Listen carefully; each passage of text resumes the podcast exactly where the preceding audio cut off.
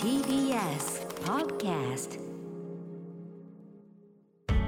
発信型ニュースプロジェクト。TBS ラディオ905-954おぎゅうえちきセッション国会代表質問始まる。国会では岸田総理の所信表明演説に対する各党の代表質問が今日午後から始まりました初日の衆議院本会議では立憲民主党の泉代表が質問に立ち旧統一教会問題に関しての質問では答弁席から後ろの議長席を振り返り細田衆院議長に対して説明不足だもっと真相を語るべきと述べ直接議長を追及しました。答弁席から背後にいる議長に対し質問することは異例でしたが泉代表の質問について細田議長が答えることはありませんでした。さらに泉代表は旧統一教会との接点が次々発覚している山際経済再生担当大臣の更迭を岸田総理に要求。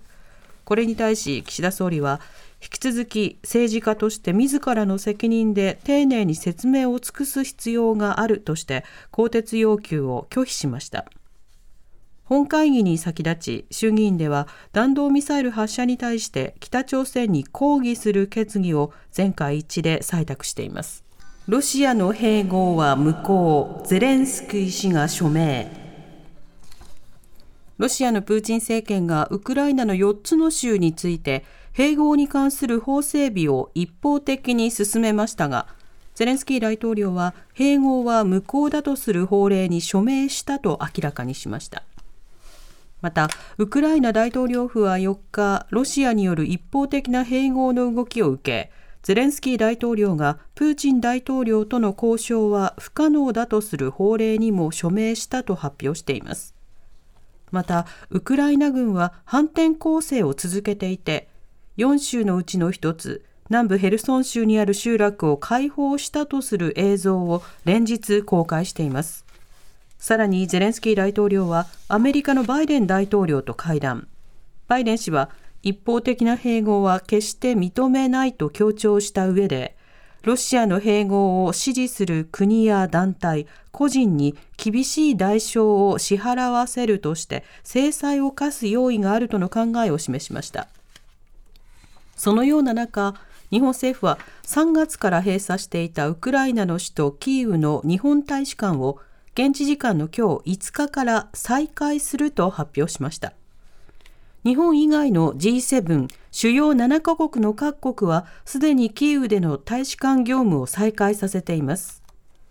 一方、ロイター通信によりますと、ロシア国営テレビの生放送中に反戦メッセージを掲げた元職員でジャーナリストのマリーナ・オフシャンニコワさんが軟禁中に娘を連れて自宅を出た後、行方がわからなくなっているということです。内務省は3日、マリーナさんを指名手配しています。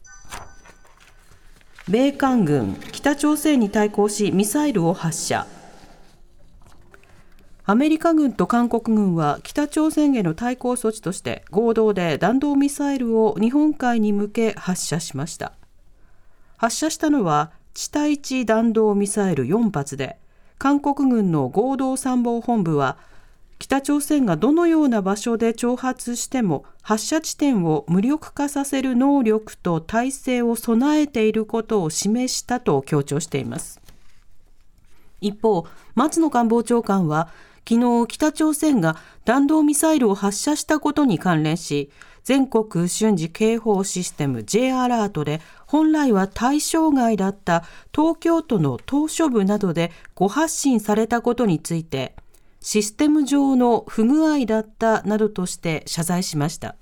また、東京千代田区や稲城市でも防災行政無線が作動していたことについては、都内のいずれかの地域に対し、J アラートが発令された場合、流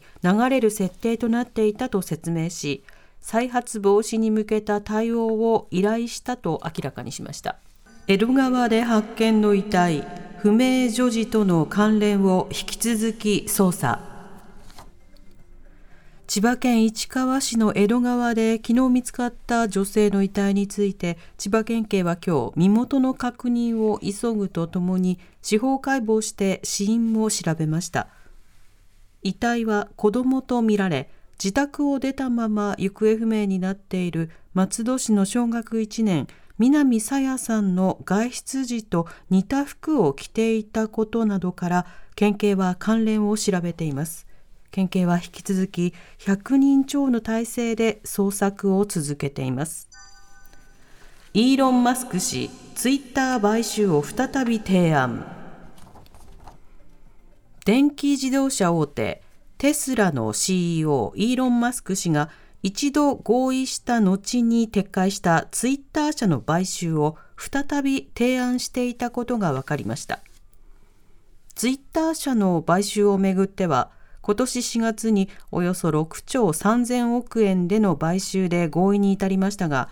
マスク氏が偽アカウントの割合に対して疑念を持ち、7月に買収取引を破棄したことを受けて、ツイッター社が合意通りの買収を求めて提訴していました。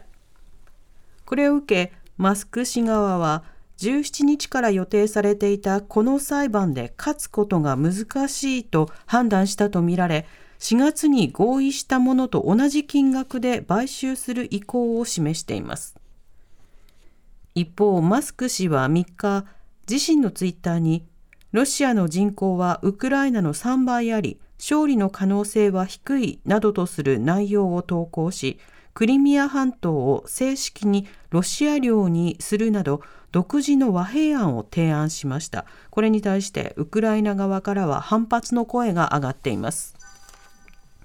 今年のノーベル物理学賞欧米の量子力学研究者が受賞。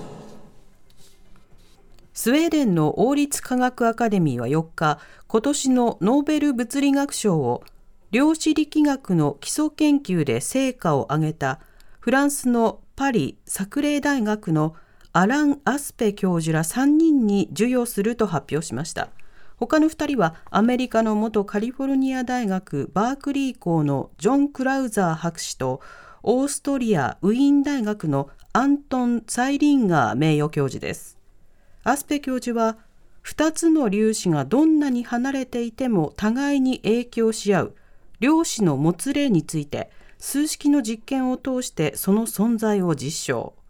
クラーザー博士とクライザー博士とツァイリンガー教授もそれぞれ量子のもつれの実証に貢献しこうした成果は量子コンピューターの研究の土台を築いたと評価されています。TBS ラディオ荻上チキセッション TBS ラディオ905-954